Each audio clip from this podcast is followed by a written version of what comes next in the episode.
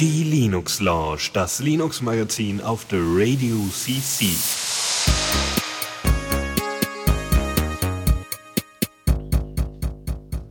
Und damit herzlich willkommen zur Linux Lounge Folge 207. Ähm, diesmal in völlig anderer Besetzung mit äh, dem Lukas. Hallo. Ja, und mir. Und Sorry, ich genau, war zu schnell. dich kennt man ja. Äh, man hört mich relativ oft hier.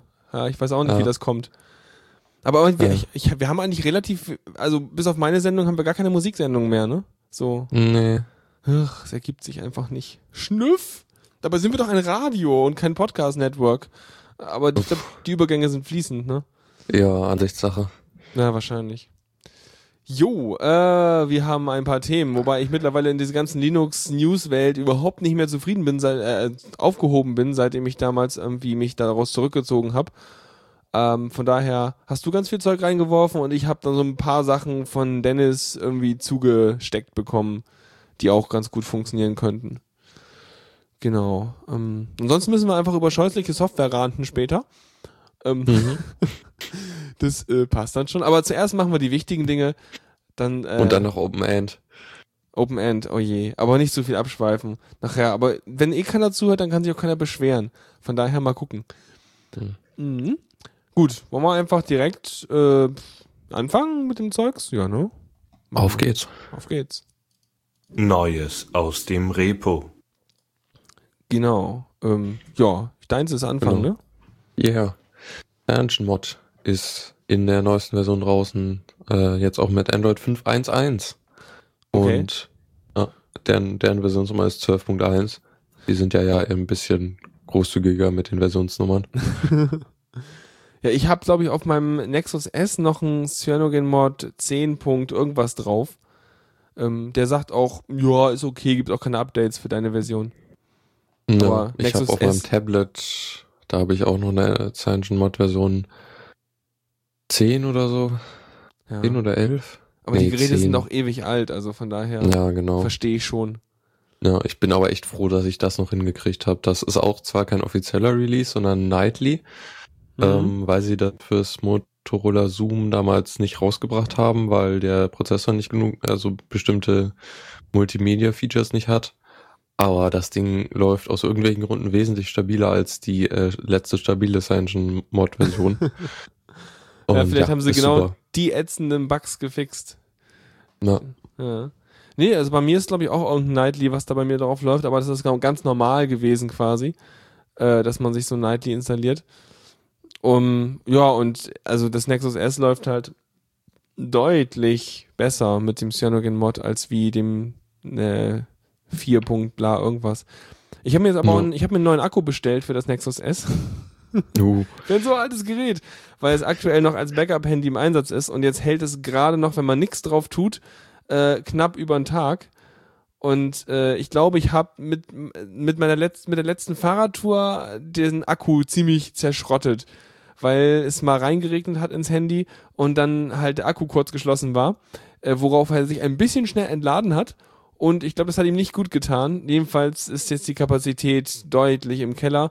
Oder aber die äh, Ladungszähleinheiten im Akku sind sehr verwirrt und äh, jetzt benutze ich vielleicht auch nur noch die Mhm. obersten 20% vom Akku, keine Ahnung. Ja, äh, das, das Handy ist noch aus einer Zeit, bevor die äh, alle Smartphones äh, wasserfest waren.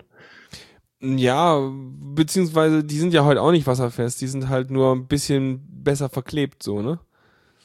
Also ja, wasserfest würde ich meins nicht nennen. Wenn ich jetzt gucke, da ich meine, da ist ein, oben ein Loch drin für äh, so eine Klinkenbuchse. Ähm, da kann ja, schon also, Wasser rein. Ja, aber also was, also ins Wasser tauchen kann man die nicht, aber also so, So Regen oder so können die schon we wesentlich besser ab. Spritzwasser geschützt. Ja. Ja, beim dem anderen, das es geht eigentlich auch, aber das hat halt die hintere Schale, die ist halt so locker dran, dass halt eben durch den Fahrtwind und den Regen Wasser reingedrückt wurde. Äh, Mhm. Nächstes Mal mache ich eine Plastiktüte drumrum. Auch, auch aus einer Zeit, äh, bevor die ganzen äh, Handys fe fest eingebaute Akkus hatten. Sehr gut, deswegen kann ich ihn jetzt austauschen. Hat mir irgendwie 14 Euro gekostet jetzt und jetzt kriege ich halt einen äh, No-Name-Ersatzakku und damit dürfte ich dann wieder volle Leistung haben, so dass ich dann den kaputten Akku reintue, wenn ich wieder auf Fahrradtour gehe und den heilen Akku mitnehme, falls ich das Handy tatsächlich mal ohne äh, Ladegerät am äh, Fahrrad brauche. Ja. Ja. Cool wäre es, wenn du es ganz ohne Akku am äh, Strom betreiben könntest. Na, dafür Aber- bräuchte ich aber einen. Pufferakku im, äh, im Travo-System des. Ja, oder du Dingens. nimmst einen, äh, einen Handy, externen Handy-Akku. Genau, kann ich auch noch machen. Klar, aber ich glaube, ich glaube, ohne Akku äh, bootet das Handy nicht mal. Also Ja, genau. und ich hätte auch Angst, dass ich aus Versehen mal den, das Kabel irgendwie einen Wackelkontakt kriegt und dann plötzlich das Handy weg ist. Also ist schon gut, Ja. einen Akku drin zu haben, zumindest wenn er mal eben noch irgendwie zwei Stunden überbrücken kann. Ich meine, ja. Naja, auf jeden Fall cool. Und äh, warum wir da abschweifen, wie gesagt, Cyanogen-Mod. Gibt es Ja. irgendwelche, ich meine, wenn das jetzt auf Android 5.11 basiert, dann ist es erstmal das aktuelle Android, was auch aktuell äh, released ist. Das heißt, sie hängen Ja. gar nicht mehr hinterher. Ähm, Oh, sie haben aufgeholt mal wieder. Genau. Gibt es dann darüber hinaus irgendwelche Cyanogen-Mod eigenen geilen Features? Äh, Ähm, also was sie, sie haben den Patch äh, für das, wie heißt noch dieser eine Bug, der letzte für Stage Android. Fright? Oder was Genau. Die, die, da haben sie den Patch integriert, der soweit ich weiß noch nicht in 5.1.1 drin ist. Äh, jetzt wissen nicht, wenn ich jetzt noch wüsste, was dieser Stage Fright äh, Bug Ich eigentlich weiß war. auch nicht mehr genau. Irgendwas Schlimmes. will, will man nicht auf seinem Handy haben. Okay. Ich hatte letztens nur von irgendeinem lustigen Bug mitbekommen, aber ich glaube, das war tatsächlich irgendwie sowas in der Richtung, der es jetzt mit der Version äh, gefixt wurde, ähm, wo man halt eben den Lockscreen aufbekam äh, beim Android. Mhm. wenn du halt ähm, die, die äh, ein, ein Passwort gesetzt hast und dann eben ganz viele Zeichen ins Passwortfeld reinkopierst und dann ähm, irgendwie so gefühlte sechs Minuten lang immer wieder fokussierst in der äh, Foto-App, dann ist irgendwann der Speicher voll, da halt durch das, äh, durch das Textfeld so viel Speicher blockiert ist, dass der komplette Lockscreen abschmiert und wenn der Lockscreen abschmiert, ist das Handy unlocked. Also so ein Ja. scheiß Sicherheitsdesign habe ich ja noch nie gesehen, ne? Das hatte Ubuntu ja auch mal. Ah. Da musst du einfach nur Enter gedrückt halten. ja, das kannst du doch nicht machen. Ich meine, wenn man sowas implementiert, bitteschön, ja, dann macht ihr nicht eine App, die sich davor hängt und alles blockiert, sondern eine App, die dann halt eben ein spezielles oder ein, ein Unlock-Kommando an die darunterliegende Schicht setzt und dann erst die Sachen entsperrt. Und wenn die vordere App, die das Kommando setzen, so abschmiert, dann bleibt das Gerät halt gelockt. Ja. Ist halt Pech dann, ne? Meine Güte, ey. Naja. Ähm, genau, was, was CyanogenMod noch mitbringt, ist, äh, sie haben jetzt ein eigenes SDK ähm, für die speziellen Features für CyanogenMod, ähm, wie zum Beispiel die, ähm, du kannst die Kacheln frei anordnen, die in dem Dropdown-Menü sind, irgendwie WLAN an, aus, Ah, ja. Bluetooth an, aus und so weiter. Da, da kannst du über diese SDK halt weitere hinzufügen, zum Beispiel. Oder andere CyanogenMod speziellen Features halt erweitern. Stimmt, das kann ich bei mir auch nicht Ja. customizen, soweit ich das sehe. Hm. Na, also per Haus kannst du halt da äh, be bestimmen, was dahin soll und was nicht. Und damit könntest du halt noch extra irgendwie eine App drüber steuern, irgendwie VPN an, aus, zum Beispiel sowas wäre doch Ah, echt cool. praktisch. Das heißt, Apps können sozusagen ihre eigenen äh, äh, hier Dropdown-Widgets mitbringen, die man da reinhängen Ja, könnte. Hm, Genau. Cool. Ja, praktisch. Ich meine, ist ja auch nett. Das sind so, so viele Features, die man dann wieder beim normalen Android nicht hat, wo man sich dann denkt, ah, will ich auch. Also ist ja nur Mod installieren. genau. Ähm, und eine Sache, ich weiß jetzt nicht, ob das speziell für CyanogenMod ist, aber sie können jetzt IMAP Idle, was, soweit ich das verstehe, äh, ein besseres Push-IMAP ist, also der, der Nachfolger davon. Also, Also, IMAP Idle, der, äh, der Begriff kommt mir vor, als wäre das schon ewig alt. Äh, was eigentlich Okay. ja immer ist, dass du halt eben eine äh, TCP-Verbindung offen lässt zu deinem IMAP-Server, ähm, um Mhm. dann halt Sachen mitzubekommen. Aber pff, nagel mich nicht drauf fest. Kann auch sein, dass es was völlig anderes ist. Aber ich dachte, das wäre ganz normal, weil wenn ich im Thunderbird mal gucke, dann kann man dort bei den Konteneinstellungen, gehe ich mal rein, Servereinstellungen, mm, mm, mm, erweiterte Einstellungen, Idle-Befehl verwenden, falls der Server ihn unterstützt. K. Warum auch immer da K dran steht. Muss ich K drücken? Passiert nichts. mh. Also auf jeden Fall gibt's diese Option im Thunderbird halt schon ewig. Ich weiß Ja. auch nicht, was das genau bringt, aber das muss irgendwie so eine Art Push sein, halt ganz normal. Ja, Ist halt kein Polling dann, ne? Das heißt, du, ich bekomme Genau. ja hier sofort Bescheid, wenn ich eine Mail bekomme. Ähm, normalerweise ist das so, das willst du auf dem Handy nicht unbedingt, also ich kann das mit K9 halt auch. Ähm, Mhm. Aber das Problem ist dann halt, dann äh, hält der auch die ganze Zeit eine Netzwerkverbindung und das Ja. geht halt irre auf dem Akku. ja. aber vielleicht für manche Sachen, wenn man es dann eventuell benutzen will, doch praktisch. Klar, wenn man es irgendwie am wenn du Strom hat. wirklich, naja, wenn du wirklich äh, instant benachrichtigt werden willst, wenn eine E-Mail da ist. Ja. Ich habe es halt auch bei mir so eingestellt, dass er alle 15 Minuten mal guckt. Das heißt, irgendwie, wenn er mal guckt, dann danach sagt er dem System so, du, ich brauche das WLAN nicht mehr, ist okay. Und irgendwann sagt dann Android so, oh ja, wenn wir das WLAN gerade alle nicht brauchen, dann mache ich es mal aus. Und irgendwann kommt wieder eine App an und sagt so, hey Internet. Und dann sagt Android so, oh, warte mal, ich mach mal WLAN an, da ist gleich Internet für dich, warte noch kurz. Und so Mhm. ist es eigentlich das Power Saving. Ich glaube, das Ja. funktioniert ganz Ich ha- hatte letztens einen komischen Bug, dass mein Android alle Passwörter fürs WLAN vergessen hat. Aber ich Also dachte gerade, dass es alle Passwörter fürs WLAN an deine Freunde geschickt hat. Aber ist ja kein Nee, Windows das, 10. Das, das, ja. ähm, ja, aber anscheinend hat er sie jetzt wieder. Ich vermute, er hat sie wieder synchronisiert. Aber warum er sie verloren hat, keine Ahnung. Ja, ist irre, ne? Aber die Passwörter Ja. sind ja, glaube ich, irgendwie über diesen ganzen Google-Account Genau. äh, synchronisiert. Was ich auch Ja. ein bisschen creepy fand, wenn ich mal ein, andre- ein neues Gerät hatte und angemeldet habe und er sagt so, warte kurz. Und einen Moment später, übrigens, ich bin im WLAN und äh, äh, hier ist alles, was du je an Apps installiert hattest. Fump. Hm. Okay, hallo, danke. No. Ja. Ja, Muss mal schauen, ob ich vielleicht mal irgendwie auf Cyanogen Mod auf meinem Handy wechsle, weil die äh, Motorola hat es ja ein bisschen verhauen mit dem 5.1 Update. Mit 5.0 gab's, wurde die Akkuleistung super verbessert und so. Und mit 5.1 ist sie einfach mal äh, fast halbiert worden. Ich erinnere mich noch, wo dann irgendwie äh, ja, du und noch ein Kumpel dann irgendwie da rumhingen und dann war so, hm, heute hält mein Handy vier Tage und nächsten Tag so, heute hält mein Handy acht Tage, heute nur noch einen halben Tag, weißt? Ja, nee, das, also sie haben es geschafft, dass halt über alle Motorola-Geräte, die, die halt äh, das, dieses Update gekriegt haben, den gleichen Fehler äh, gekriegt. Super. Und, und das, das taucht halt auch nicht in der Akku-Verbrauchsanzeige auf. Deshalb lässt es sich irgendwie gar nicht debuggen. Leute, warum macht ihr eure eigenen Versionen vom Android, wenn es doch ein Vanilla-Android gibt? Äh, naja, es ist ja schon recht nah am Vanilla, theoretisch. Noch Aber bis auf die so ein paar Bugs, äh, ja, Bug-Patches. ja. Hm, Ja, naja, verrückt. Na gut, kann man mal probieren, wieso auch nicht. Ähm, ich hätte noch, könnte noch versuchen, mein Nexus 7 auf äh, Cyanogen Mod zu flashen, weil das ist ja auch eher so, ich mache eine App auf und mache noch eine App auf und mache dann eine dritte App auf und dann ist die erste schon wieder abgeschossen worden, weil der RAM alle ist. Aber kann auch einfach sein, dass das Ja. Nexus 7 zu wenig RAM hat, ich weiß es nicht. Aber eigentlich sollte es ein Gigabyte haben oder so. Naja. ja, das ist ja nichts. Hm, genau. Na gut, so viel zur Smartphone-Launch.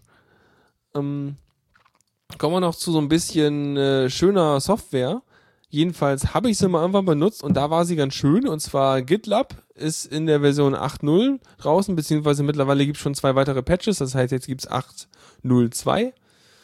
Und ja, GitLab ist ja die, äh, kannst du selber hosten, Alternative zu GitHub. Und äh, eigentlich ganz praktisch, weil man dann halt auch wirklich so diese Oberflächen hat mit, äh, ja, dass man so ein bisschen hübsches UI hat. Ähm, was halt wichtig ist, ist eigentlich, dass man eben sowas wie Merge Requests und so ein Kram ähm, und Pull Requests und so verwalten kann. Was ja sonst mit reinen Git-Mitteln irgendwie auf Kommandozeile irgendwie ein bisschen unübersichtlich sein könnte. Äh, wahrscheinlich steinigen mich jetzt Leute. Ähm, aber halt, es ist halt ein bisschen nette GUI, so, auch wenn man gerade irgendwie sich irgendwelche Code-Diffs online angucken will oder auch von irgendwo hin drauf verlinken will, braucht man ja doch irgendwie mal sowas. Und äh, ja, das ist eigentlich ganz cool und das die UI haben sie in Version 8 halt nochmal sehr viel aufgehübscht und äh, ja, ist ganz prima. Außerdem dazugekommen ist halt, dass du eben sowas wie Travis CI integriert hast oder nicht Travis, also ja, so ein CI halt eben, ne, dass du eben Commits automatisch äh, äh, bauen lassen kannst und solche Dinge. Mm, genau. Oh, alles aufgeräumt. Super. Ähm, was haben sie noch? Was ich mir mal angeguckt habe, ist, dann denke ich mir so, ja, GitHub, äh, GitLab, super. Und dann gucke ich mir an, so, oh, es gibt ja wieder zwei Versionen. Na, mal gucken. Ich meine, wenn es hübsch aussieht und toll entwickelt ist, dann ist es vermutlich auch einige Entwicklerstunden teuer gewesen, das zu machen. Und dementsprechend wollen sie die Kohle auch wieder reinkriegen. Und wenn man sich dann mal anguckt, äh, Feature-Tabelle, ähm, was dann so die Community Edition ist und was dann so die Enterprise Edition ist, ähm, müsste man eigentlich mal ausprobieren, aber viele Dinge, äh, die man halt eigentlich, die eigentlich cool klingen, sind halt nur wieder in der Enterprise Edition drin. Wahrscheinlich ist es dann so, dass sie ab irgendeiner Version mal gesagt haben, so, das ist das Minimum, was wir brauchen. Und immer wenn wir eine coole Idee haben, was man eigentlich noch einbauen könnte, dann kommt das in die Enterprise Edition und nicht in die normale Edition rein. Ähm, ja, hm. ich weiß ja nicht. Ähm, ja, nicht so toll. Hm. Aber ich, kann auch sein, dass es nur so Features sind, die man eigentlich gar nicht braucht, die da in der Enterprise-Sache drin sind. Ich habe es halt noch selber nicht aufgesetzt und nicht benutzt, das Ding, äh, weil ich halt selber keinen Server habe, auf dem man es eigentlich installieren könnte, weil man halt schon irgendwie mhm. am liebsten einen Server braucht, wo man allen möglichen Kram drauf laufen lassen kann. Also ich glaube, äh, so ein Überspace, da kannst du, weiß nicht, wie gut man da GitLab installiert bekommt, das müsste ich mal rausfinden. Vielleicht steht da ja auch was im Überspace-Wiki zu drin. Aber ansonsten eigentlich schon ein geiles Ding. Gerade wenn man irgendwie äh, ja unabhängig sein möchte von so, ja, so Sachen halt eben wie GitHub und so. Scheint an zu gehen. Jedenfalls gibt's von 2014 einen Blogartikel, der äh, erklärt, wie man GitLab 7 auf einem ähm, Überspace installiert. Okay, ja, dann muss ja 8 eigentlich auch gehen. Cool. No. Ja, nicht schlecht. Hm. Ja, auf jeden Fall gut, weil ich finde es immer schön, man merkt manchmal so, wie Software irgendwann so auch designmäßig stehen bleibt und wenn man dann wieder guckt, so, äh, man, man, ja, es hat sich schon irgendwie ein, so ein Stil irgendwie rausgebildet, in dem jetzt sämtliche Web-Apps eigentlich so drin sind. Ich meine, früher gab es irgendwann mal so, alles sieht nach Bootstrap aus und mittlerweile ist alles ein bisschen anders von der Optik her. Ist alles irgendwie ganz flach geworden und so, ne? Vom Design. Ja, also diese ganzen nur Farbflächen noch und da wird mehr Wert auf die Typo gelegt und so Sachen. Ja. Ja. Alles Windows. ja, vielleicht. Ja, ja, so ein bisschen diese Kacheloptik, ne? Ja. Aber ist halt schön lesbar, ne? Und ist halt plakativ. Ist halt, ja, bedienbar. Mhm. Das ist schon nicht, also es muss nicht schlecht sein, nur wer jetzt sich ausgedacht hat. Ich glaube, ist dann auch egal. Naja, auf jeden Fall GitLab 8 würde sagen, wenn man sowas braucht, wenn man halt irgendwie so eine Web-Frontend für seine Git-Repositories und User-Management darüber braucht und so ein Kram, dann sollte es gut sein. Ich glaube, es gibt auch noch coole Alternativprojekte, die auch sowas ermöglichen. Ähm, da bin ich jetzt gerade mal wieder völlig überfragt. Es gibt ja dieses tolle Alternative 2. Da können wir kurz reingucken. Alternativ. Ich kann nicht schreiben heute. Mhm. Ähm, ich glaube, GitLab ist echt das berühmteste von diesen Dingern. No. Es lädt nicht. Alternative Tour ist zu langsam. Hm, seufzt. Egal, ihr werdet es dann selber Bei rausfinden. Mir nicht. Interessant. Bei dir geht's? Bei mir nicht, ja. Also erste Alternative GitHub. Äh, und ja, andere Seiten, die man sonst kennt. So Bitbucket und sowas. SourceForge, Launchpad. Aber das sind ja auch alles äh, fremdgehostete Dinger. Hier ja. geht's ja explizit genau darum, dass es äh, self-hosted sein soll. Äh, kann man leider nicht nach filtern. Oder ja. gibt's einen License-Filter? Okay. Naja, aber ansonsten äh, könnt ihr ja mal gucken, wenn ihr noch coole Alternativen kennt, die man eigentlich benutzen sollen könnte, statt GitLab, äh, und die auch ähnlich hübsch aussehen, weil ich habe mal auf der Arbeit jetzt haben wir irgendwie Gitblit und Gitblit ist hässlich wie die Nacht, das geht überhaupt nicht. Äh, wahrscheinlich kann es auch eine Menge, aber es ist echt nicht hübsch. Ähm, ja. Könnt ihr mal in die Kommentare schreiben, wenn euch da irgendwie Sachen einfallen, die man dann noch benutzen kann. Weiß ich nicht, nur so, damit wir mal ein paar Alternativen haben, weil sonst hat man immer mhm. so die bekannten Namen, aber letztendlich gibt es noch mehr Projekte, die coole Dinge tun. Ähm, Gitbucket. Gitbucket? Crazy. Galithea. Fabricator. Ach Gott, das sagt mir auch alles nichts. Hm. naja, es gibt einige Projekte hier auf der Seite. Oh, Gitbucket, Gitbucket ist, ist in Scala, das könnte Tuxi freuen. Mhm. ist also ein Java-Klotz, das heißt, das läuft nicht auf äh, Überspace. No. Aber auch gut. klingt auch ganz vernünftig, was da so, so, so steht. Irgendwie Screenshots haben sie nicht. Hm. Na, mal gucken. Naja, egal. Hm, behalte ich den Tab mal offen, man muss ich mir angucken. Ja. Gut. Genau. Next. Ähm, next, richtig. Recht hat er, der Mann. Ähm, Newsflash. ganz viele News. Ho, Oh ja. du warst Dann mal bei los. Ja, du warst eben bei Microsoft, ne? Oh ja. ähm, ich weiß nicht, ob das jetzt tatsächlich das erste Mal ist, aber ähm, Microsoft hat, hat tatsächlich eine eigene Linux-Distribution gebaut. What? Das ist schon, naja. Es könnte echt historisch sein, aber ich bin mir nicht ganz sicher. Naja, jedenfalls ist es, ist es was für äh, äh, Switches. Äh, also so Switches, die in äh, großen Rechenzentren stehen. Also in dem Fall haben sie es halt für ihre eigenen Rechts, äh, Rechenzentren gebaut, diese ihre Azure Cloud-Geschichte. Mhm. Okay, also das ist Ja. okay, man. Okay, puh. Es ist also kein Desktop-fähiges äh. Distribution, sondern eher sowas wie, okay, wir brauchen mal so Also- eine Art OpenWRT für Router, aber anders und deswegen machen wir unsere eigene Distro. Es hat eine GUI, äh, weil alles von Microsoft braucht ja eine GUI. Ohne GUI können die das auch nicht benutzen. nee, Ein Hust. ja. nee Ja. ähm, also was, was sie halt damit umsetzen, ist äh, Software-Defined Networking, was wohl der heiße Scheiß in Rechenzentren ist. Okay. Ähm, irgendwie, dass man halt so, ja, Netzwerkgeschichten abstrakt von der Hardware halt ändert und so, weil irgendwie da, du änderst ja irgendwie zigtausend Installationen pro Minute und lädst neue Konfigurationen und so Zeug und dann machst du auch Änderungen am, am Netzwerk und so und dann, dann abstrahiert man einfach und kann da besser ran. Okay. Genau. Witzig. Ähm, Habe ich mir ja. noch nie mit Gedanken gemacht, dass das jetzt auch Nee. alles geht. Na gut. Ja. Ach so, ach so. Das ist so eine Art, äh, so eine Art äh, Meta-Dings, dass du halt quasi so wie so eine Marionetten, Marionettenspieler halt eben dein Netzwerk orchestrierst und deine Switches halt irgendwie sich Mhm. dann dem anpassen, was du dem als großes Schema so vorgibst Ja. quasi. Denke Ah. mal. Das klingt Ja. schlau. Okay, jetzt habe ich es verstanden. Genau, integriert sich halt mit Microsoft Diagnose und Monitoring Software natürlich. Ähm, kann verschiedene Routerhersteller, Hm. die, wovon ich nur einen kannte. Also irgendwie Mellanox, Broadcom, Cavium. Okay. Ja, Broadcom kennt man. Das ist ein großer, Ja. der macht ja Netzwerkchips schon seit anno Genau. dazu mal. Aber die kennt man halt auch aus dem Cons- Consumer-Bereich. Die anderen wahrscheinlich eher nicht so. Ja. Ja. Und genau, kann aber noch äh, irgendwie ein paar mehr, Mhm. die, die Also- aber, also in ihren Rechtszeiten benutzen ja anscheinend nur von den drei Herstellern was. Hm. Ist ja auch mal interessant, sag mal, was für äh, Betriebssystem-Umgebung man so hat, wenn man halt eigentlich das Ding auf dem Switch laufen soll. Also was jetzt man für Hardware da konkret hat. Wahrscheinlich hat man eine ziemlich geile Netzwerk-Hardware und ansonsten so ein bisschen, ja, je nachdem, was es für ein Switch ist, noch eine ordentlich CPU für irgendwelche, wenn du irgendwelche Deep Packet Inspections machen willst oder sowas, aber Mhm. äh, keine Ahnung, was da sonst so drauf läuft.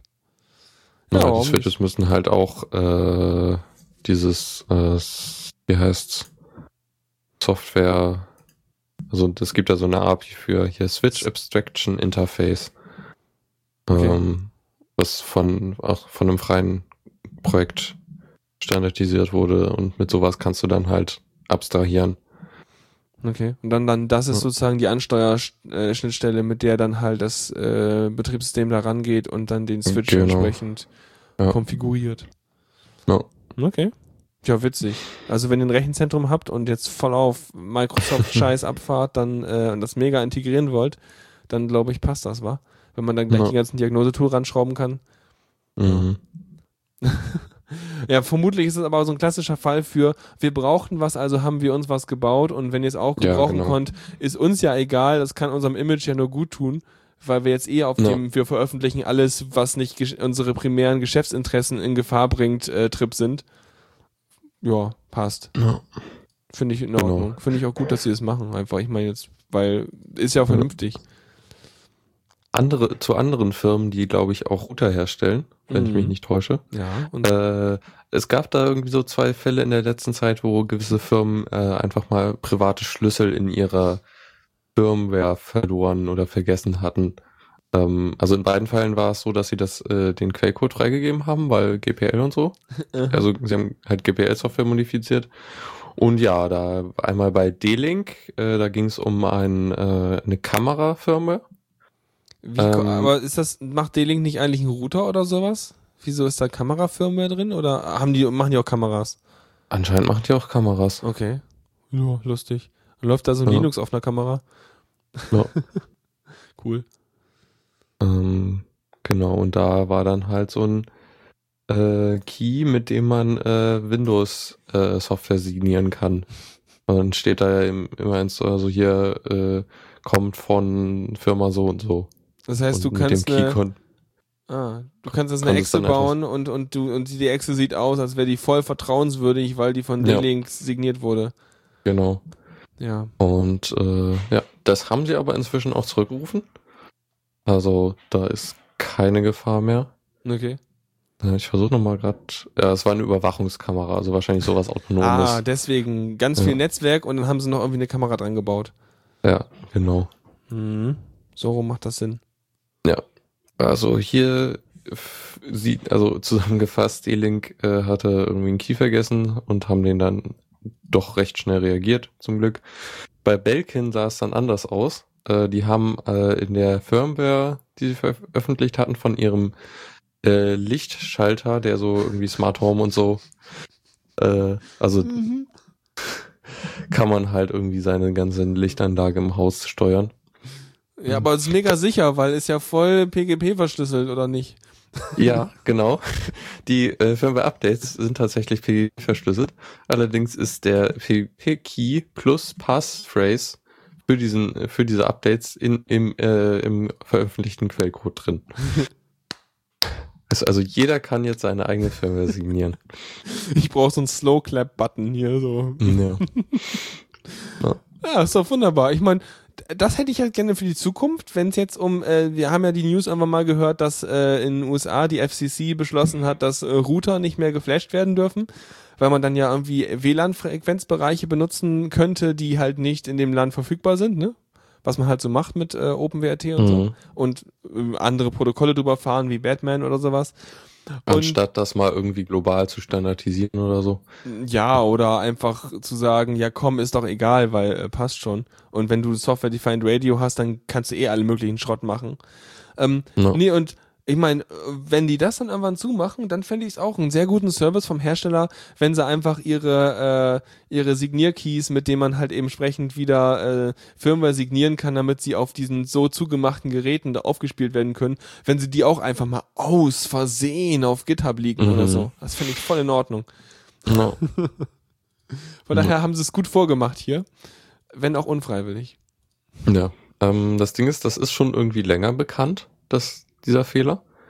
Äh, ich weiß jetzt nicht genau von wann. Äh, okay, nee. Ähm, ist aber jetzt auch immer noch nicht gefixt und es werden halt immer noch Geräte damit ausgeliefert. Juhu. Mhm. Ja, wunderbar. Also bei Autos macht man sonst so Rückrufaktionen, ne? Mhm. Wenn da sowas auftritt. Aber da gehen ja, ja auch Menschen bei drauf. In diesem Fall ja, geht Licht. nur Lichtverschwendung an oder so. Ich weiß nicht, was kann man auf so einem Lichtschalter machen? Disco-Beleuchtung. Yeah. Aber. Alles hm. flasht und so. Also, die, also Licht flackern. Das ist äh, lustig. Ja, hm, also könntest du vielleicht Sparbeeren mit kaputt machen. Aber sonst. Ja. Hm, hm, hm. Ein Lichtschalter überleg gerade. Ich meine, wenn da genug Linux drauf läuft, dann kannst du natürlich wieder Bitcoins machen mit dem Lichtschalter. Warum ja. ist der Lichtschalter so warm? ja, also wobei ich mir auch tatsächlich vorstellen kann, dass das äh, gefährlich sein könnte für äh, Leute mit Epilepsie, ja. wenn du das zu, zu schnell machen kannst. Ja, das ist ja nicht so gut. Mhm. Na ja. Ja, wir bleiben bei Firmware.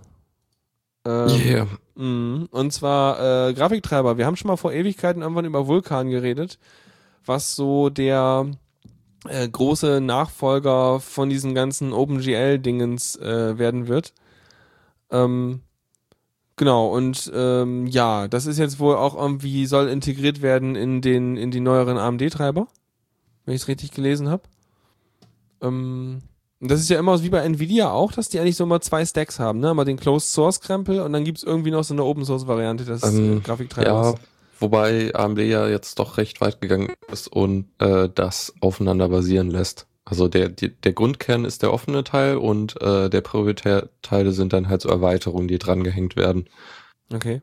Dann können sie vielleicht mit der, mit der Erweiterung halt noch irgendwie ein spezielles Feature vom Chip mit benutzen, den sie Ja, sonst irgendwie nicht benutzen dürfen wegen irgendwelchen Mhm. NDA-Sachen oder so. Ja. Und das, das, da, da musst du nicht mehr neu starten, wenn da ein Update von kommt und so. Das ist auch ganz cool. Ah, okay, weil das so wirklich so on the fly als Module drin hängen. Jo. Mhm. Ja. Nee, warum nicht? Äh, Und dann, was wollen sie jetzt? Ah ja, Nee, genau. sie planen jetzt halt die, die Entwicklung, also die, die Anpassung des Treibers auf Vulkan. Mhm. So, Bin ja mal gespannt, was das mit dem Vulkan. Ich meine, da wollen sie ja auch wirklich mal äh, weg von der ganzen äh, Legacy-Geschichte, die wir in OpenGL so drin haben. Ne? Ich glaube, das war der Mhm. Plan auch. Weil da Ja. halt noch sehr viel mit der Standard-Pipeline und so äh, noch mit drin hängt, was man heute einfach gar nicht mehr benutzt. Mhm. Ja, Ja. witzig. Na gut, das nur als kurze News, weil so richtig Genau. viel Inhalt habe ich da jetzt nicht drin gefunden. So, ist halt, sie wollen das erstmal äh, in den äh, Closed Source Teil packen, aber dann später Open Sourcen den, die Code für Vulkan. Mhm. Super. Weil Vulkan selber ist ja auch, glaube ich, so ein ebenfalls ein offen standardisiertes Ding, wenn das so Ja. äh, Industriekonsortium, die das erbauen, die ist auch sonst sich, glaube ich, um OpenGL kümmern. Das ist die gleiche, gleiche Bude oder der gleiche Mhm. Zusammenschluss. Und äh, ja, bin mal gespannt. Jo. Ja, machst du noch viel mit Eclipse? Gerade nicht, aber gerade muss ich auch nicht du entwickeln. Glücklicher! ich benutze das täglich. Und es ist slow Oh. as hell. Ah, ja. Äh, hattest du mal irgendwie mehr mit hier äh, IntelliJ? Was IntelliJ? Ich habe nur IntelliJ insofern äh, mal benutzt, äh, als ich jetzt für Diaspora äh, RubyMine benutzt habe, Äh, ähm, was ja so ein in, auf Ruby gemünztes IntelliJ ist, aber für Java habe ich es nie benutzt. Aber ich Mhm. kann mir vorstellen, Also- dass das besser mehr rockt oder so oder irgendwie ja, also ich flüssiger habe schon, ist. ich kenne ein paar aus dem Studium, die davon sehr begeistert sind und Ja. das benutzen. Ich, ich habe tatsächlich mal deren äh, C++ C äh, Entwicklungsumgebung C-Line äh, benutzt, ein bisschen für einen Mhm. äh, C-Programmierkurs. Das war schon ganz gut. Auch Cool. wenn, also ein bisschen Umgewöhnungsarbeit, ein paar Sachen funktionieren halt anders. Ja, Ähm, klar, hast ein aber, paar andere ja. Shortcuts und so und ja. Ähm, was ich halt immer krass finde, also ich weiß nicht, ich habe mir irgendwann mal einfach eine ganz normale äh, Eclipse-Distribution, also ist ja schon fast wie ein Betriebssystem, deswegen Ja. kann man nur Distribution dazu sagen, gibt's ja irgendwie in ganz vielen verschiedenen Geschmacksrichtungen und Bundles. Also ganz normales Java äh, EE-Dingen runtergeladen und dann halt irgendwie äh, dauerte es nicht lange und nicht wenige Plugins später ist es jetzt so, dass so ungefähr, immer wenn ich das Ding im Betrieb habe, alle so fünf bis zehn Minuten äh, kommt das, kommt der Dialog von rechts unten hoch. Oh, wir haben da einen Fehler. Übrigens, wir würden ihn jetzt gerne melden. Ich habe mittlerweile mir gedacht, so, ah komm, mach automatisch. Das heißt, alle fünf bis Mhm. zehn Minuten melde ich automatisch einen Fehler an das Eclipse-Projekt. Nur ab und zu kommt mal so ein Pop-up unten rechts und sagt so, ja, wir haben mal wieder einen gemeldet übrigens. Ich so, ja, ja, ich weiß schon, ist schon in Ordnung. Mhm. Ähm, Wahrscheinlich ja immer der gleiche. ja, immer Nullpointer in irgendwas, was einfach nur mit meiner Konfiguration zusammenhängt. Und Ja. äh, ist dann auch egal. Ja, aber auf jeden Fall, Eclipse ist so ein bisschen, hm, ja. Also ich sag mal, Qualitätsmerkmal gewachsene Software. Aber macht auch immer, immer noch sehr viel Zeug und sehr viel Zeug gut. Ähm, ja, manchmal muss man irgendwie ein Projekt wieder komplett rauslöschen und wieder neu importieren, weil man, weil bei mir zum Beispiel manchmal der Index kaputt ging, so dass ich keinerlei Funktionen mehr äh, mit, mit der Maus drüber hovern oder Steuer und Klick machen konnte oder so, um dann wieder auf die Definition der Funktion zu kommen, weil der Index einfach Mhm. weg war. Also das sind so, oh, die kleinen Ärgernisse. Naja, auf jeden Fall haben sie jetzt was gebaut, äh, mit dem man eben leichter seine Einstellungen von einer Eclipse-Instanz an zum Beispiel einen Kollegen oder irgendwas äh, austauschen kann. Mhm. Ja, also es ist irgendwie so, dass man das über eine, deren Service machen muss, Okay. äh, dass man sich da registrieren ma machen muss, wenn man das irgendwie teilen will. Ähm, Yatta Solutions ist dahinter. Mhm. Ähm, ja, aber sonst im Prinzip ist es halt genau das. Und äh, ist ja auch gut. Ähm, Auf jeden für Fall. irgendwie so ein Softwareprojekt in der Uni, da hätte man das doch schon gern gehabt. Ja, Anstatt irgendwie manuell ja. die Konfiguration aufzuschreiben und Ja, so. und genau, so Sachen wie, alles klar, pass auf. Also, unsere Zeile ist 100 Zeichen lang. Dann ähm, haben wir die und die Plugins installiert und außerdem brauchst du dann äh, Tabs statt Leerzeichen und andersrum und bla. Mhm. Nö. Ich meine, Oder allein Zeilenumbrüche, wenn die Leute, die Windows benutzen, haben dann alle andere Zeilenumbrüche drin. Wobei Ja, G- Git das inzwischen gut äh, damit umgehen wollte kann. gerade sagen, der hat ja sein Ja. Auto CRL, CRLF-Dings. Damit Ja. macht er das ja schon automatisch irgendwie. Der checkt ja nur noch Unix-Style ein. Ja. Ähm, aber so Sachen eigentlich, also ich kenne das jetzt aus anderen Entwicklungsumgebungen, wenn ich es mal so nennen kann, eigentlich ist es so, dass du in dein Projekt eine, ähm, so eine Code-Style oder mehrere Code-Style-Dateien reinlegst, die auch komplett maschinenlesbar sind. Und deine Entwicklungsumgebung sollte sich eigentlich an diesen Dateien orientieren und sich dann entsprechend so einstellen, wenn du das Projekt öffnest. Also beispielsweise gibt es ja irgendwie so JS Hint und äh, diese ganzen ähm, Style Guide Dateien und sowas, die eben entsprechend festlegen, wie dein Code aussehen soll und wie der halt formatiert sein soll. Und da gibt's halt solche Linter, die dagegen rennen und dann halt entsprechend äh, immer Fehler werfen, wenn der Code halt irgendwie blöd ist und Mist baut. Und das sind eigentlich die Files, die auch Eclipse lesen sollte und sich entsprechend einstellen sollte. Wahrscheinlich gibt's da auch genug Plugins, mit denen man das machen kann. Ich glaube, das wäre dann der Weg, den ich eher wählen könnte, weil dann hast du Ja. nämlich deinen Code-Style gleich beim Projekt mit eingecheckt und alle, die das Projekt bearbeiten, äh, haben einen Editor, der genauso aussieht, wie man es halt braucht, um genau diesen Code-Style zu erzeugen. Ja. Ja. Also ich, ja. Von daher, nette Idee von denen, aber das ist auch schon wieder so, weißt du, wenn man dann schon wieder so hört, so, naja, man muss sich da halt registrieren, dann, äh, keine Ahnung, mache ich schon automatisch wieder einen Haken dran, so, hm, okay. Husch, weg. ja. Ja. Aber trotzdem. Also, die machen es halt richtig einfach. Ja. Ich will das trotzdem nicht. Na gut, dann Punkt Onion. Klingt nach Äh, Tor.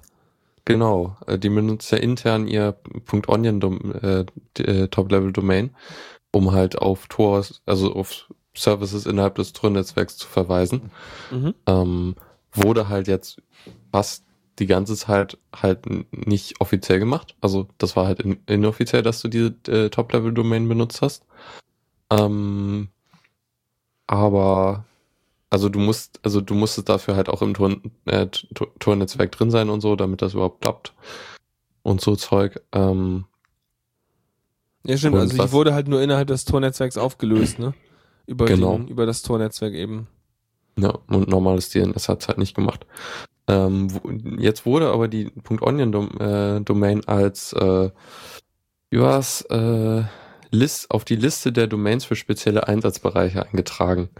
Ähm, und diese Liste ist relativ kurz. Also was da sonst noch drauf ist, ist irgendwie Example, äh, Invalid, Local, Localhost, Test. Ah, okay. Also, Also- alles die Dinger, die du in Beispielen oder die du in irgendwelchen Sachen verwendest, die du halt nie, wo du halt nie Server drüber betreiben willst eigentlich. Ja, also Local ist zum Beispiel für äh, Multicast im lokalen Netzwerk gedacht. Mhm. ähm, und so, also irgendwelche ganz recht speziellen Einsatzgebiete.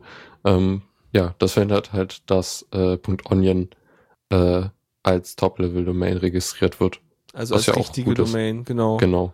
Weil sonst Also hast sonst du halt, halt ja, sehr- ja. Sonst hast du ja so so äh, mehr Mehrdeutigkeiten, wenn das halt im Tornetzwerk drin ist und auch Genau. im richtigen DNS. Ja. Ja, finde ich vernünftig. Haben sie gut gemacht. Mhm. Das ist dann auch wieder nachhaltig, äh, ja, zementiert, so. Ja, dann äh, habe ich hier noch einen, äh, naja, ich sag mal so einen Artikel, wo ich mir dann denke, so, das ist mal wieder, ähm, in- kann man gut sehen, was die eigentliche News ist und was daraus gemacht wird. Und Mhm. zwar äh, Fairphone, kennst du ja noch? Jo. Das war dann ja so eigentlich mal fair gedacht, aber mussten es dann noch nicht ganz so fair bauen, wie sie eigentlich wollten. Aber ich kenne mindestens zwei Leute in meinem Freundeskreis hier, die so ein Ding haben. Und äh, ja, funktioniert halt. Geht, kann man benutzen. Haben sich mittlerweile, also haben, braucht eine lange Weile, um sich von Android dazu anzufreunden. aber ich glaube, sie kommen gut damit klar. Irgendwie wurde letztens ja auch Fairphone 2 veröffentlicht und wird jetzt mit ausgeliefert. Und äh, dann war noch so die Frage äh, auf deren Blog, mh, wie es eigentlich so mit Long-Term-Support für die ersten, äh, für die ersten Fairphone-Devices aussieht. Und äh, ja, sie haben auf jeden sie haben halt eigentlich das Problem gehabt, so, äh, dass eben ähm, ja, dass sie halt vielleicht auch nicht mal die Lizenzen hatten, um halt eben ihre ganze äh, Firmware mit noch weiter zu pflegen, weil sie halt teilweise Softwarestücke mit drin haben in ihrer äh, Firmware, die eben nicht, äh, wo sie nicht die Rechte direkt dran haben. Aber das haben sie jetzt irgendwie nachgekauft bekommen und das heißt, sie haben jetzt eigentlich den ganzen Kram, den man braucht, um halt eben das Betriebssystem länger zu pflegen. Also das ist eigentlich die Message. So, das ist ungefähr so fast alles, weil das Zeug baut ja auch auf einem Android-Kern auf und dann haben sie halt ihre eigenen Kram drüber und äh, genau, haben sie halt irgendwie so ein Realzeitbetriebssystem-Teil irgendwie noch gebraucht und so weiter und so fort. Und ganz unten im letzten Absatz steht drin, im allerletzten Absatz, naja, wir haben auch überlegt, dass wir vielleicht äh, mal untersuchen könnten, ob wir nicht auch alternative Betriebssysteme auf unserem Ding zum Laufen bekommen. Also sowas wie Ubuntu OS, Firefox OS, ja, so. Und, und Sailfish OS, irgendwie so Sachen halt, keine Ahnung, wie sie, haben sie irgendwie den drei, drei, die drei gleich genannt, so. So, hm. Und äh, da habe ich mir so, ja, okay, warum nicht? Niemand, das wird auf jeden Fall noch gemaintained. Also wenn du jetzt irgendwo Firefox OS drauf tust, ich glaube, das stirbt noch nicht gleich morgen. Ähm, und daraus hat dann äh, ein anderer Artikel äh, gemacht, so, äh, da war dann halt so die große Überschrift, äh, Fairphone-Macher erwägen Firefox OS als Alternative zu Android. Und denke ich mir so, ja, super. Das ist genau die Message, die dieser Blogartikel sagt. Weil eigentlich ist eher sowas wie, naja, man könnte sich halt auch vorstellen, andere Systeme drauf laufen zu lassen, wenn wir mal Zeit haben und wirklich zu viel Zeit an der Hand, dass wir danach gucken könnten. Und der so, wow, vielleicht machen die das ja mal, ist ja ganz großartig. Ähm, ja, ich weiß auch nicht. Ja. Und ich habe, also ich hatte dann heute auch noch auf, auf OMG Ubuntu geschaut nach News und da gab's die gleiche News, nur mit der Überschrift äh, ähm, Fairphone erweckt äh, Ubuntu Touch äh, auf ihren Geräten einzusetzen. Äh, von Touch stand aber in diesem Artikel nichts drin. Da stand nur Ubuntu okay. OS. Also vermutlich Ja. meinen sie damit Ubuntu Touch. Ja gut, aber ist doch Ähm, super. ja, wenn du, wenn du alle, alle kleinen Miniaturprojekte so oder wie auch immer glücklich machen willst, dann musst du einfach alle so als vielleicht erwähnen. Und ganz schnell kriegst du ganz viele Blogartikel. jo. Ja, ja. Oh Mann. Na gut, dann ähm, machen wir noch eine Runde weiter, wa? Oh. Zockerecke. Ja, da habe ich nur eine kleine Ankündigung und zwar ähm, äh, sagt ihr, kennst du Alien Isolation? Ja, habe ich ein bisschen gesehen bzw. gelesen darüber. Ich habe das mal ganz kurz gespielt, aber ich habe dann in der Zeit kein Alien gesehen. Und zwar mit einer Oculus Rift auf. Äh, was ziemlich lustig ist, weil das ist halt, ich meine, du bist halt drin, ne? Das, du bist halt wirklich da. Das ist schon ziemlich geil von der Optik her. Und äh, aber mit noch so ungefähr so acht bis zehn Minuten wird mir halt schlecht dann davon, weil du eben nicht mit dem Controller umdrehst und mit dem Controller deinen Kopf drehst und dein Kopf sich aber in Wirklichkeit gar nicht dreht und deswegen Mhm. halt dein Kopf verwirrt wird, weil dich plötzlich Dinge drehen, aber du drehst dich gar nicht. Es ist ein bisschen wie wenn du betrunken bist, so richtig doll. Ja. Oder ja, sehr seltsam jedenfalls. Aber auf jeden Fall war das irgendwie ganz witzig. Und ähm, ja, und das kommt dann jetzt demnächst wohl auch für Linux und macOS. Ähm, ich weiß gar nicht, wann es sie planen. Ich weiß gar nicht, wann das hier steht. Ähm, naja, auf jeden Fall soll wohl geben halt. Wie kostet aber halt auch eigentlich unendlich viel, ne? So, also irgendwie Steht doch. 55 Euro. Das steht doch direkt im Titel. Ja, den lese 29. ich ja. September. Also morgen, danke. Super, gut, deswegen machen wir die Sendung zu zweit. Alleine hätte ich es nicht gemacht. Ich hätte euch nichts erzählen können, was Bestandteil gehabt hätte. So einfach ist das. Ja, und ich habe ich hab ein Let's Play gesehen, irgendwie so 25 Folgen von Alien Isolation. Und das ist schon, schon, schon ganz, ganz auch, um, ja doch, man ist schon ein bisschen äh, ängstlich, während man da durchläuft. Die Effekte sind auch ziemlich geil. Aber es wäre kein Spiel für mich. nee, für mich auch nicht, leider. Nee, ach, das habe ich auch gar keinen. Also, das ist schon okay, wenn Leute das spielen, aber ist nichts für mich. Ich brauche Ja. es irgendwie nett und äh, ja, dass ich mich darauf freuen kann.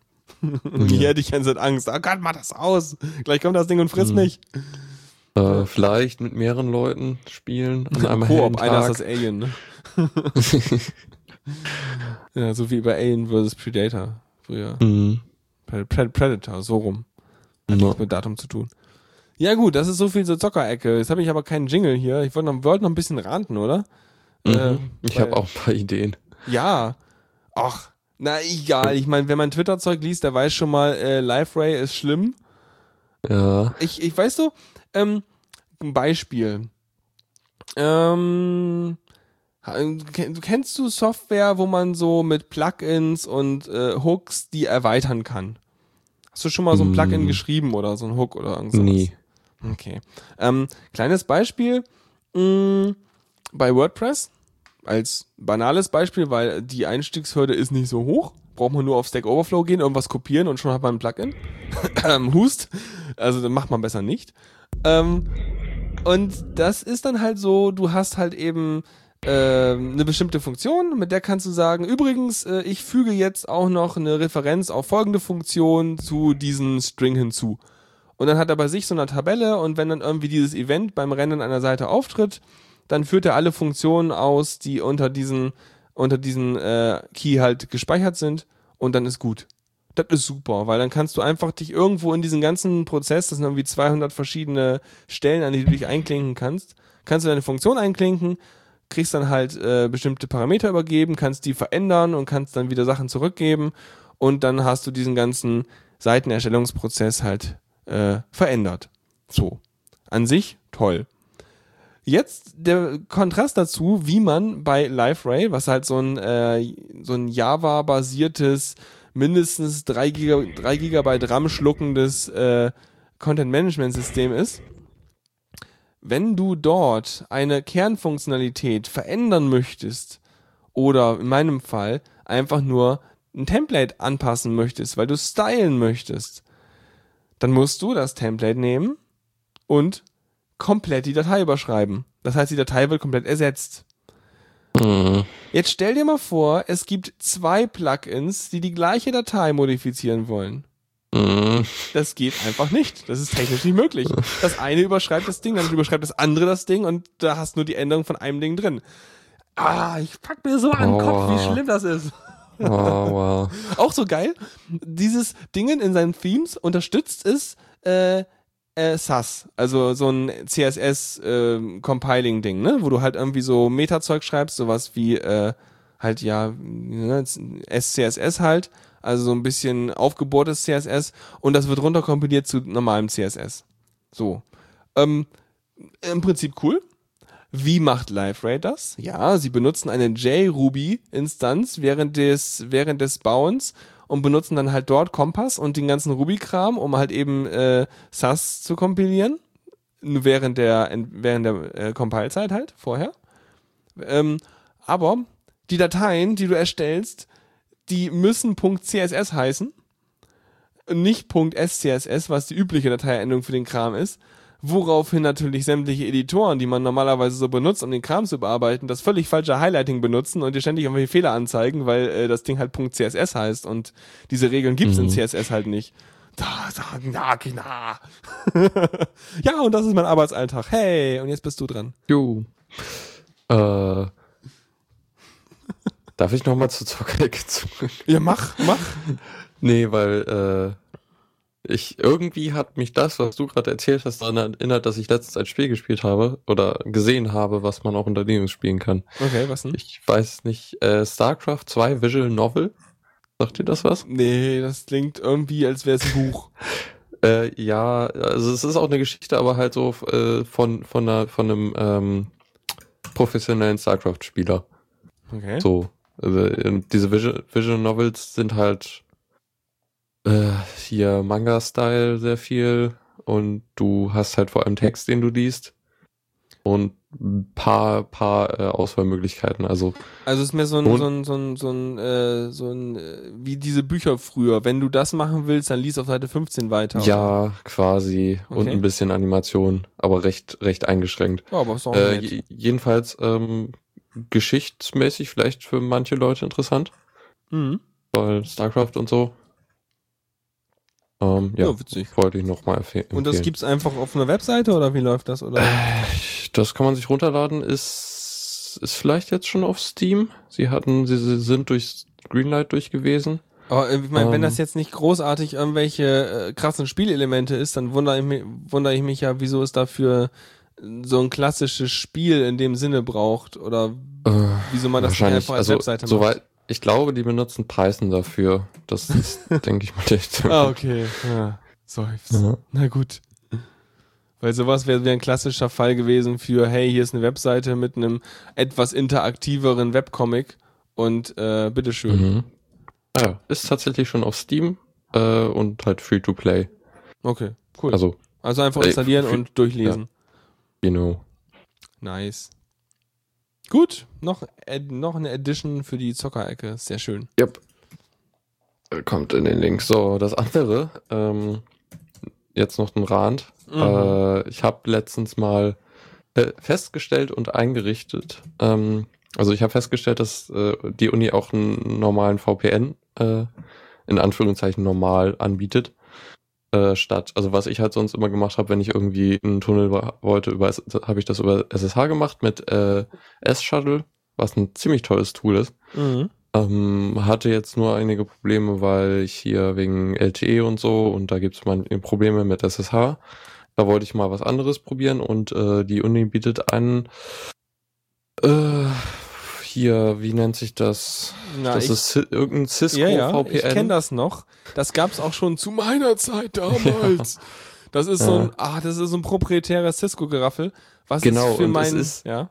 Es ist halt nicht das AnyConnect, was die auch haben. Das ist noch Mhm. ein anderes VPN-Protokoll von Cisco, wo, wo Mhm. ich überhaupt keine Dokumentation zu finde. äh, Yep, da gab's einen kleinen von für macOS damals auf meinem MacBook Ja. und das hat einigermaßen funktioniert. Du durftest Ja. das MacBook halt nur nicht schlafen schicken, weil wenn es dir aufgewacht ist, dann hattest du erstmal keinerlei Netzwerk mehr, was auch immer. Das heißt, du musstest dann Mhm. wieder Netzwerk ausmachen, Programm ausmachen, Netzwerk anmachen, Programm anmachen und dann hattest du vielleicht Ja. mal wieder Netzwerk. Ja. Ähm, das Tolle ist, inzwischen geht sehr gut unter Linux. Es gibt da, äh, also das äh, ist irgendwie, das Paket für Network Manager heißt äh, Network, Manager, äh, Network Manager VPNC und damit geht's echt gut. So, also unter Linux ist das überhaupt kein Problem. Okay. Äh, aber ich würde es gerne auch unter Android haben. Und da gibt's halt, glaube ich, nichts. Also der ist, wenn man, also wenn man irgendwie nach, nach diesem VPNC oder sucht, so findet man nur den äh, AnyConnect Client und mit dem funktioniert es nicht. Mhm. Und ja, sonst habe ich da Ich- irgendwie auch noch nichts gefunden. Ich kann dir noch mal vielleicht einen, äh, jemanden empfehlen, den du noch mal fragen kannst, der sich ziemlich mit dem Ja. Netzwerkkram auch in, in, Uni, in Unikreisen beschäftigt. Sag ich dir nachher Okay. noch mal. Vielleicht hat Gut. der auch eine Ahnung. Ja. Ähm, man könnte, das, da komme ich zum nächsten ran, man könnte die IT-Dienste fragen, aber die sind noch schlimmer. Also so die Erfahrung, die, mit, die ich mit denen jetzt in letzter Musst du Zeit gemacht hab. klicken?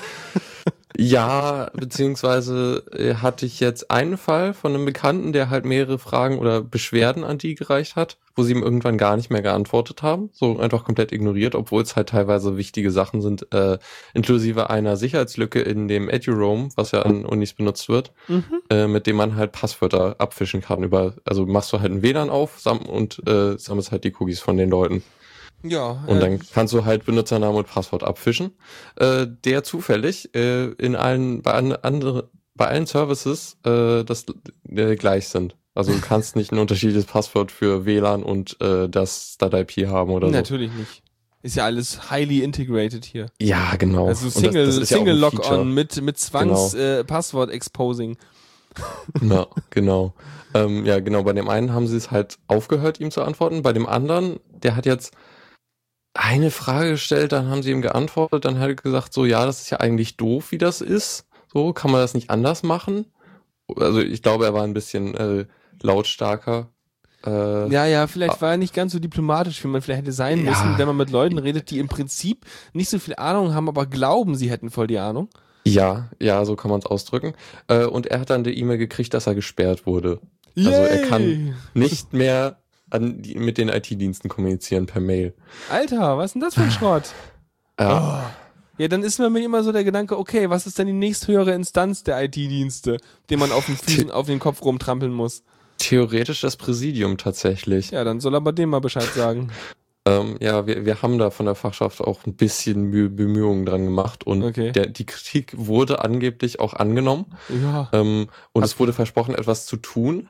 Dieses Versprechen äh, ist aber in einem Protokoll, was seit, ich glaube, seit über einem halben Jahr nicht veröffentlicht Nee, wurde. warte, das müsst ihr so machen, das müsst ihr, müsst ihr jede Woche nachfragen, wie es denn damit aussieht. Ja, ja. Bis War ihr dann auch da gesperrt werdet. Und dann müsst ihr eine Instanz höher gehen. Äh, Ja, genau. dann, dann direkt hier zum Landesbildungsamt äh, oder so. Ja, was auch immer. Auf jeden Fall ist das doch blöd, wenn dann irgendwie, Ja. auch gerade wenn du dann, das ist halt Sicherheitskrempel. Das, und vor allem, ich meine, das sind äh, Studenten, die haben, Mhm. die sind da, das, weißt du, du bildest da die Elite aus und wenn die Elite dann Dinge rausfindet oder Dinge irgendwie zu bemängeln hat und dann, dann, dann embraced man das gefälligst. Dann geht man hin und sagt so, ja, hey, äh, okay, wir arbeiten mal gemeinsam dran oder was auch immer. Na. Hm. Naja. Ja, das ist, Ding ist auch so ein bisschen, halt, die, die, die Vorgesetzten von den IT-Diensten haben halt im Zweifel nicht so viel Ahnung davon. Die, die können da, glaube ich, recht unabhängig operieren, so, und denen irgendwas erzählen. Ja. So, äh, so, wir machen hier ganz tolles Management, weil anscheinend irgendwie 70 Prozent der Arbeit, die die dort machen, ist halt ihre, äh, ähm, Abläufe optimieren. Eier schaukeln. Excel-Tabellen, äh, Spalten gleichmäßig groß Ja, oder halt, also die, es gibt da unglaublich komplexe Diagramme, wie sie halt so mit Nutzeranfragen und so umgehen. Ja, aber scheinbar schlecht, Äh, wenn sie die Leute ja. entsperren. Ja. Das kannst du auch nicht bringen. Mhm. Ja, ich bin, also immer wenn ich jetzt wieder so Uni-Stories höre, denke ich mir so, meine Güte, ist das damals mit uns gut gelaufen. Ah, No. Habe ich ein Glück gehabt. Naja, schon, schon scheußlich. Hm, Na gut, Ja, genug gerantet. ja, ich glaube auch. Ja, ich hoffe, ihr habt euch unterhalten gefühlt und äh, ein paar News, News mitbekommen und ansonsten irgendwie ja, Spaß gehabt und so den üblichen Kram. Und äh, vielleicht waren wir ein angemessener Ersatz für Dennis. Ich weiß es nicht. ja, nee, so ist das. Ja, ich fand's jedenfalls nett. Aber wie ganz, wieder ganz okay. Cool. Oh. Dann machen wir den, die Käste zu hier oder hast noch irgendwas? Okay, nee, nicht mehr. Alles klar. Dann äh, schönen Abend noch und bis in zwei Wochen mit der üblichen Besetzung. Tschüss. Oh, tschüss. Vielen Dank fürs Zuhören. Die Shownotes findet ihr auf theradio.cc zusammen mit dem Mitschnitt und dem RSS-Feed der Sendung. Solltet ihr Ideen oder Themen für uns haben, dann schreibt uns einfach an kommentar at theradio.cc. Wir freuen uns immer über konstruktive Kritik zur Sendung. Bis in einer Woche.